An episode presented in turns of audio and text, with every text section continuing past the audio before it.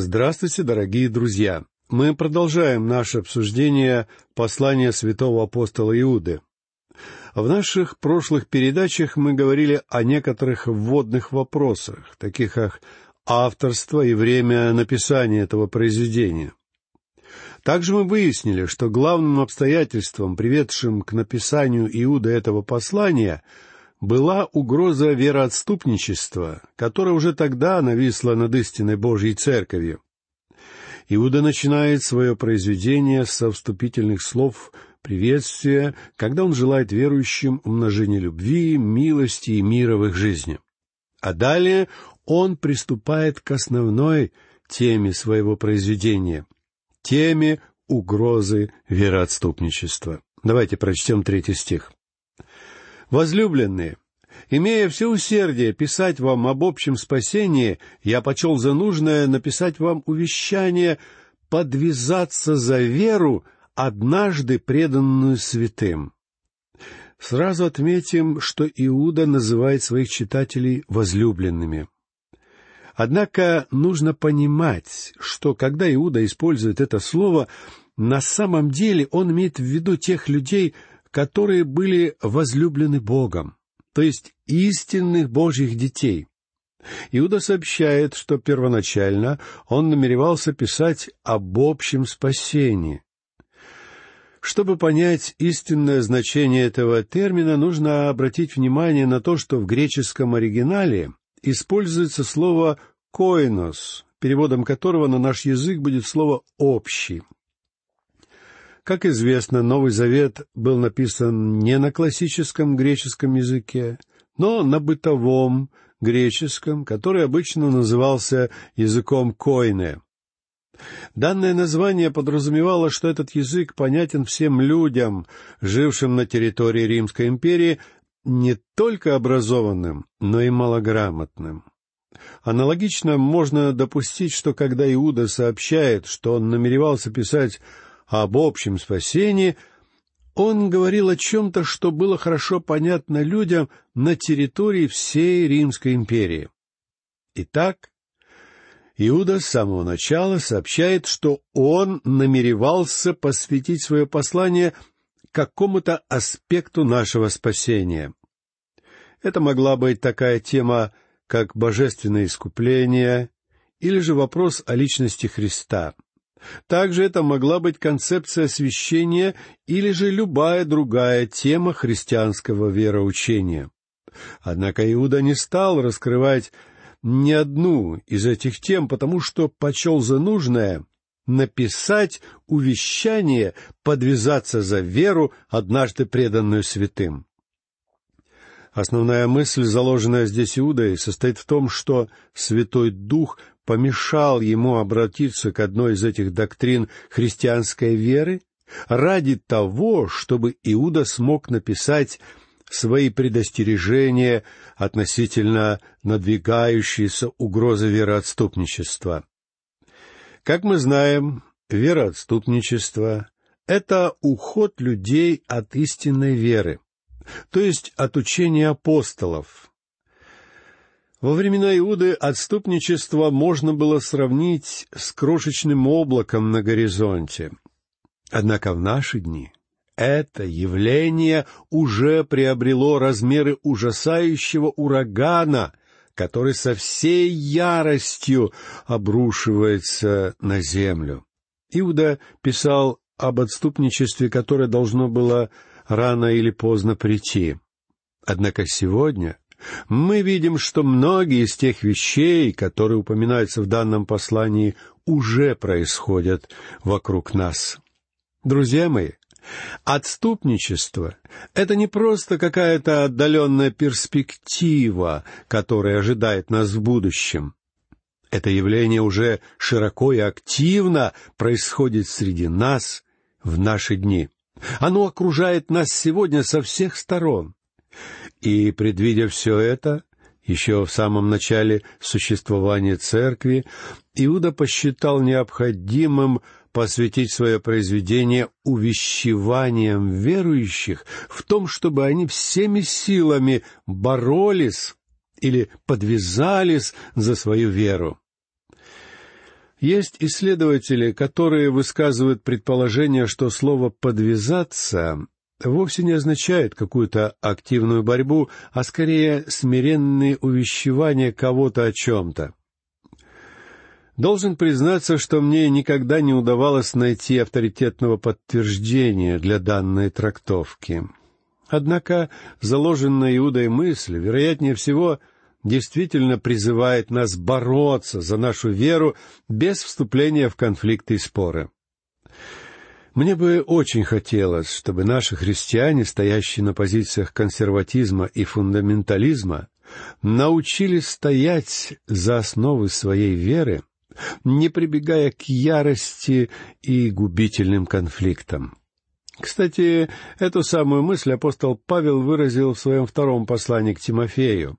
Во второй главе, в стихах с двадцать четвертого по двадцать шестой, он говорит, «А рабу же Господа не должно ссориться, но быть приветливым ко всем, учительным, незлобливым, с кротостью наставлять противников, не даст ли им Бог покаяния к познанию истины, чтобы они освободились от сети дьявола, который уловил их в свою волю? Слово «подвязаться» в том значении, как его использует Иуда, подразумевает в себе идею страданий. Используемое здесь греческое слово — это слово «эпагонидзумае», от которого происходит такое известное нам сегодня слово, как агония. Именно так, по словам Иуды, нам нужно подвязаться за веру, однажды преданную святым.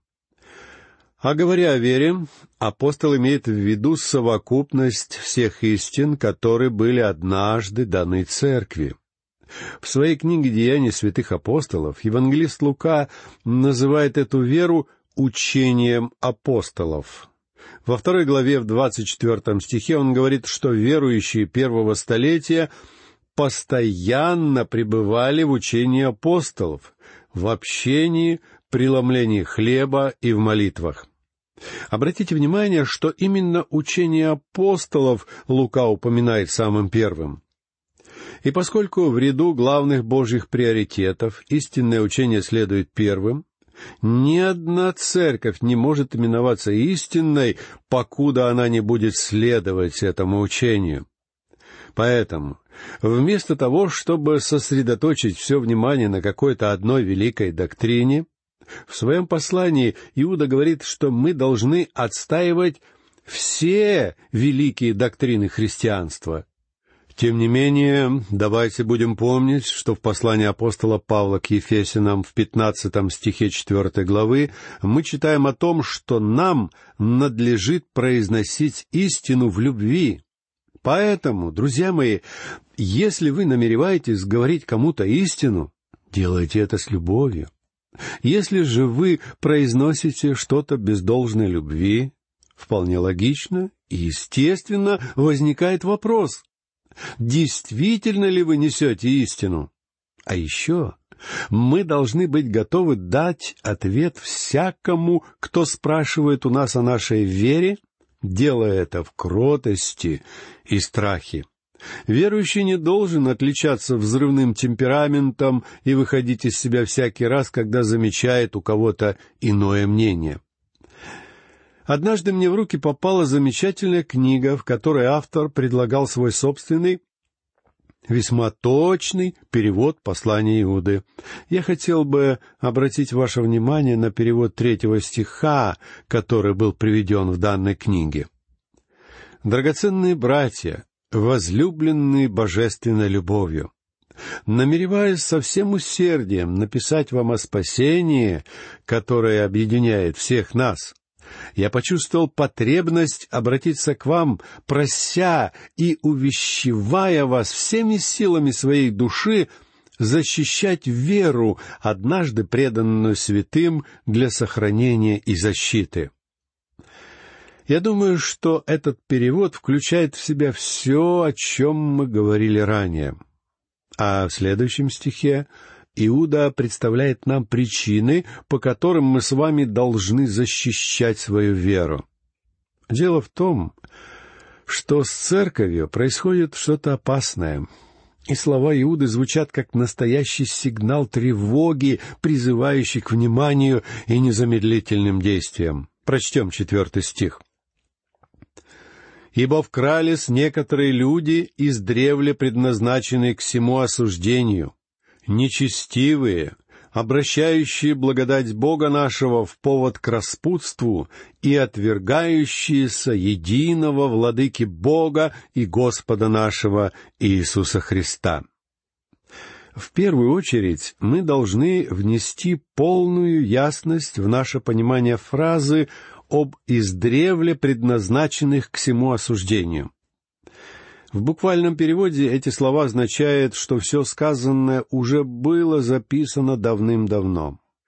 Греческое слово «прографао», переведенное у нас как «предназначенное», на самом деле означает именно «описанное прежде».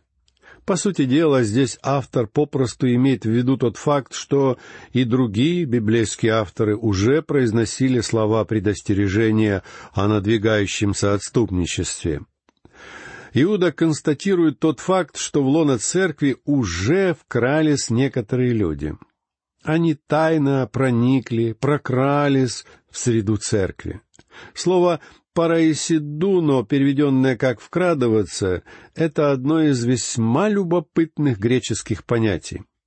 Глагол «дуно» означает «входить», предлог «ис» подразумевает проникновение внутрь а слово «пара» переводится как «вместе с кем-то». Иными словами, термин «параисдуно» означает тайное проникновение с помощью обмана или проскальзывание в дверь вместе с входящим. Именно таким образом отступники проникли в среду церкви.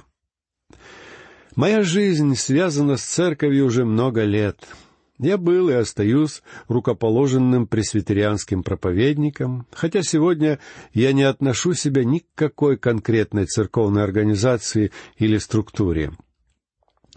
В молодости мне казалось, что в основном церковь является здоровой и крепкой в вере. Однако, когда я впервые попал в богословский колледж, я с удивлением обнаружил, что есть служители, отрицающие практически все устои и догматы веры. Должен признаться, что это открыло для меня совершенно новый и незнакомый для меня мир. После колледжа мне довелось иметь дело с консервативной семинарией, которая была организована силами Союза нескольких больших фундаментальных церквей. Однако я стал свидетелем того, что с течением времени в этой семинарии и в поддерживающих ее церковных структурах все более и более укреплялись элементы либерализма.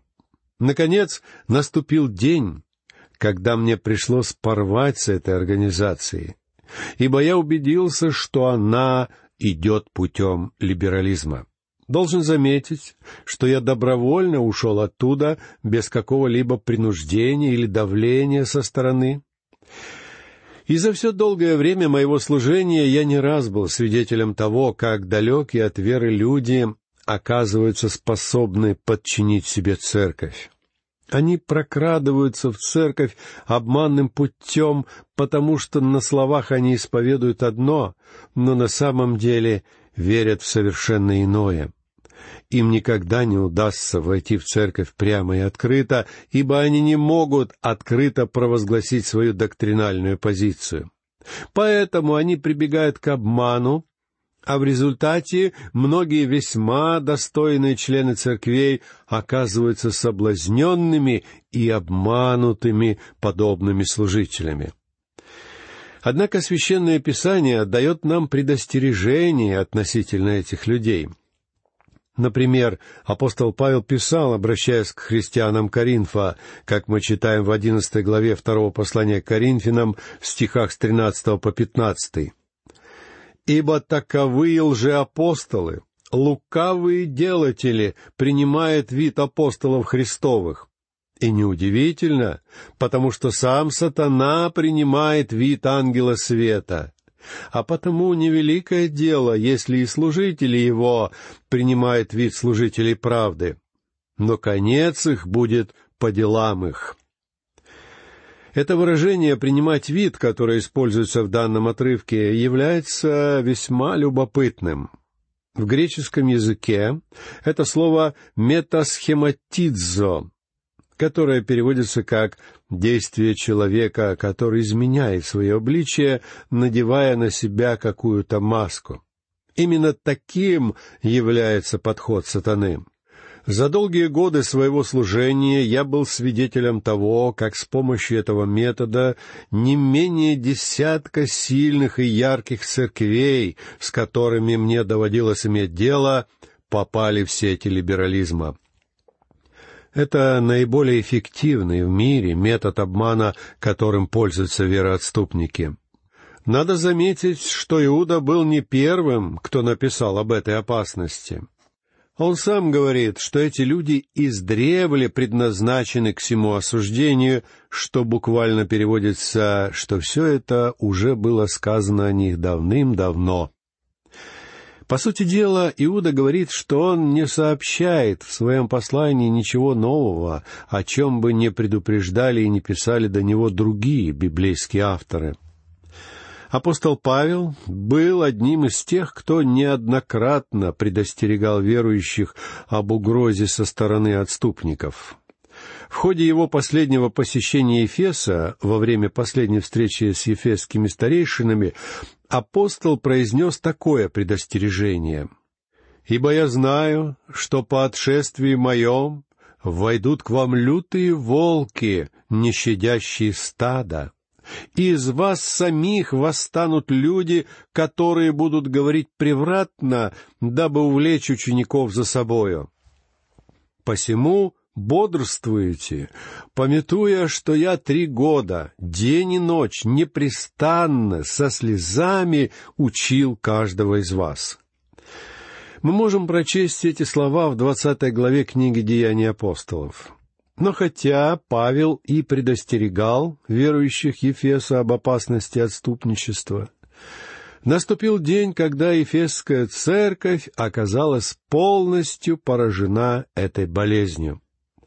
Павел также предупреждал об этой опасности молодого проповедника Тимофея, в пятом и шестом стихах третьей главы второго послания апостола к Тимофею мы находим предостережение об имеющих вид благочестия, силы же его отрекшихся. Павел говорит Тимофею, «Таковых удаляйся, к сим принадлежат те, которые вкрадываются в домы и обольщают женщин, утопающих во грехах, водимых различными похотями. В наши дни мы становимся свидетелями появления многочисленных новых духовных организаций и служений. Однако, несмотря на весьма положительное влияние таких организаций, с ними связана и весьма серьезная опасность. Мое мнение на этот счет разделяется многими другими проповедниками. А опасность состоит в том, что многие подобные движения действуют всецело вне церкви и часто без какого-либо сотрудничества с церковью. И это многократно повышает опасность того, что благодаря успеху этих организаций они становятся лакомой добычей для врага. Еретики и вероотступники не применут воспользоваться случаем, чтобы прокрасться в эти организации, дабы использовать их в своих целях во вред истинным верующим. Подобные опасности весьма актуальны в случае широко распространенных сегодня домашних библейских групп. То же самое справедливо в отношении многих существующих служений по работе с молодежью. Даже на своем радио я обнаружил, что мне чаще всего приходится действовать вне сферы влияния церкви. Однако я стараюсь как можно активнее сотрудничать с поместными церквями, и я уверен, что все эти духовные движения должны тесно сотрудничать с поместными общинами, если, конечно, эти поместные церкви действительно верят в Библию и стоят за ее истины. Павел дает предостережение о лжеучителях, которые проникают в церковь обманным путем. Я уверен, что любое служение в наши дни, которое имеет видимое благословение от Божьего Духа, нуждается в самом пристальном и бережном присмотре. В силу того простого обстоятельства, что сатана всегда старается проникнуть и затесаться в ряды Божьих детей, если у него есть такая возможность. И если вы думаете, что он делает это под своим истинным дьявольским обличием, вы ошибаетесь. Его служители, как правило, притворяются служителями света. Поэтому окончательной и безусловной проверкой сущности любого служения является его позиция в отношении личности Иисуса Христа. Если это служение отвергает божественность Христа, вы можете сразу же понять истинную сущность этого служения. Однако, даже имея такой неоспоримый критерий, как отношение к божественности нашего Господа, мы должны быть весьма осторожны с использованием этого критерия. Дело в том, что есть множество, казалось бы, незначительных деталей тонкостей, в которых вероотступники могут отвергать божественность Господа, создавая при этом полную иллюзию того, что на самом деле они верят в Него как Спасителя мира. Симон Петр предупреждал об этом в начале второй главы своего второго послания. «Были и лжепророки в народе, как и у вас будут лжеучители, которые введут пагубные ереси, и, отвергаясь искупившего их Господа, навлекут сами на себя скорую погибель. Друзья мои, сегодня мы должны очень бережно относиться к любому служению или христианскому движению, которое испытывает на себя явные Божьи благословения. Потому что мы должны помнить, что эти организации находятся вне стен церкви и могут с легкостью двинуться в неверном направлении только потому, что служители сатаны ожидают любой возможности, чтобы тайно проникнуть в их среду.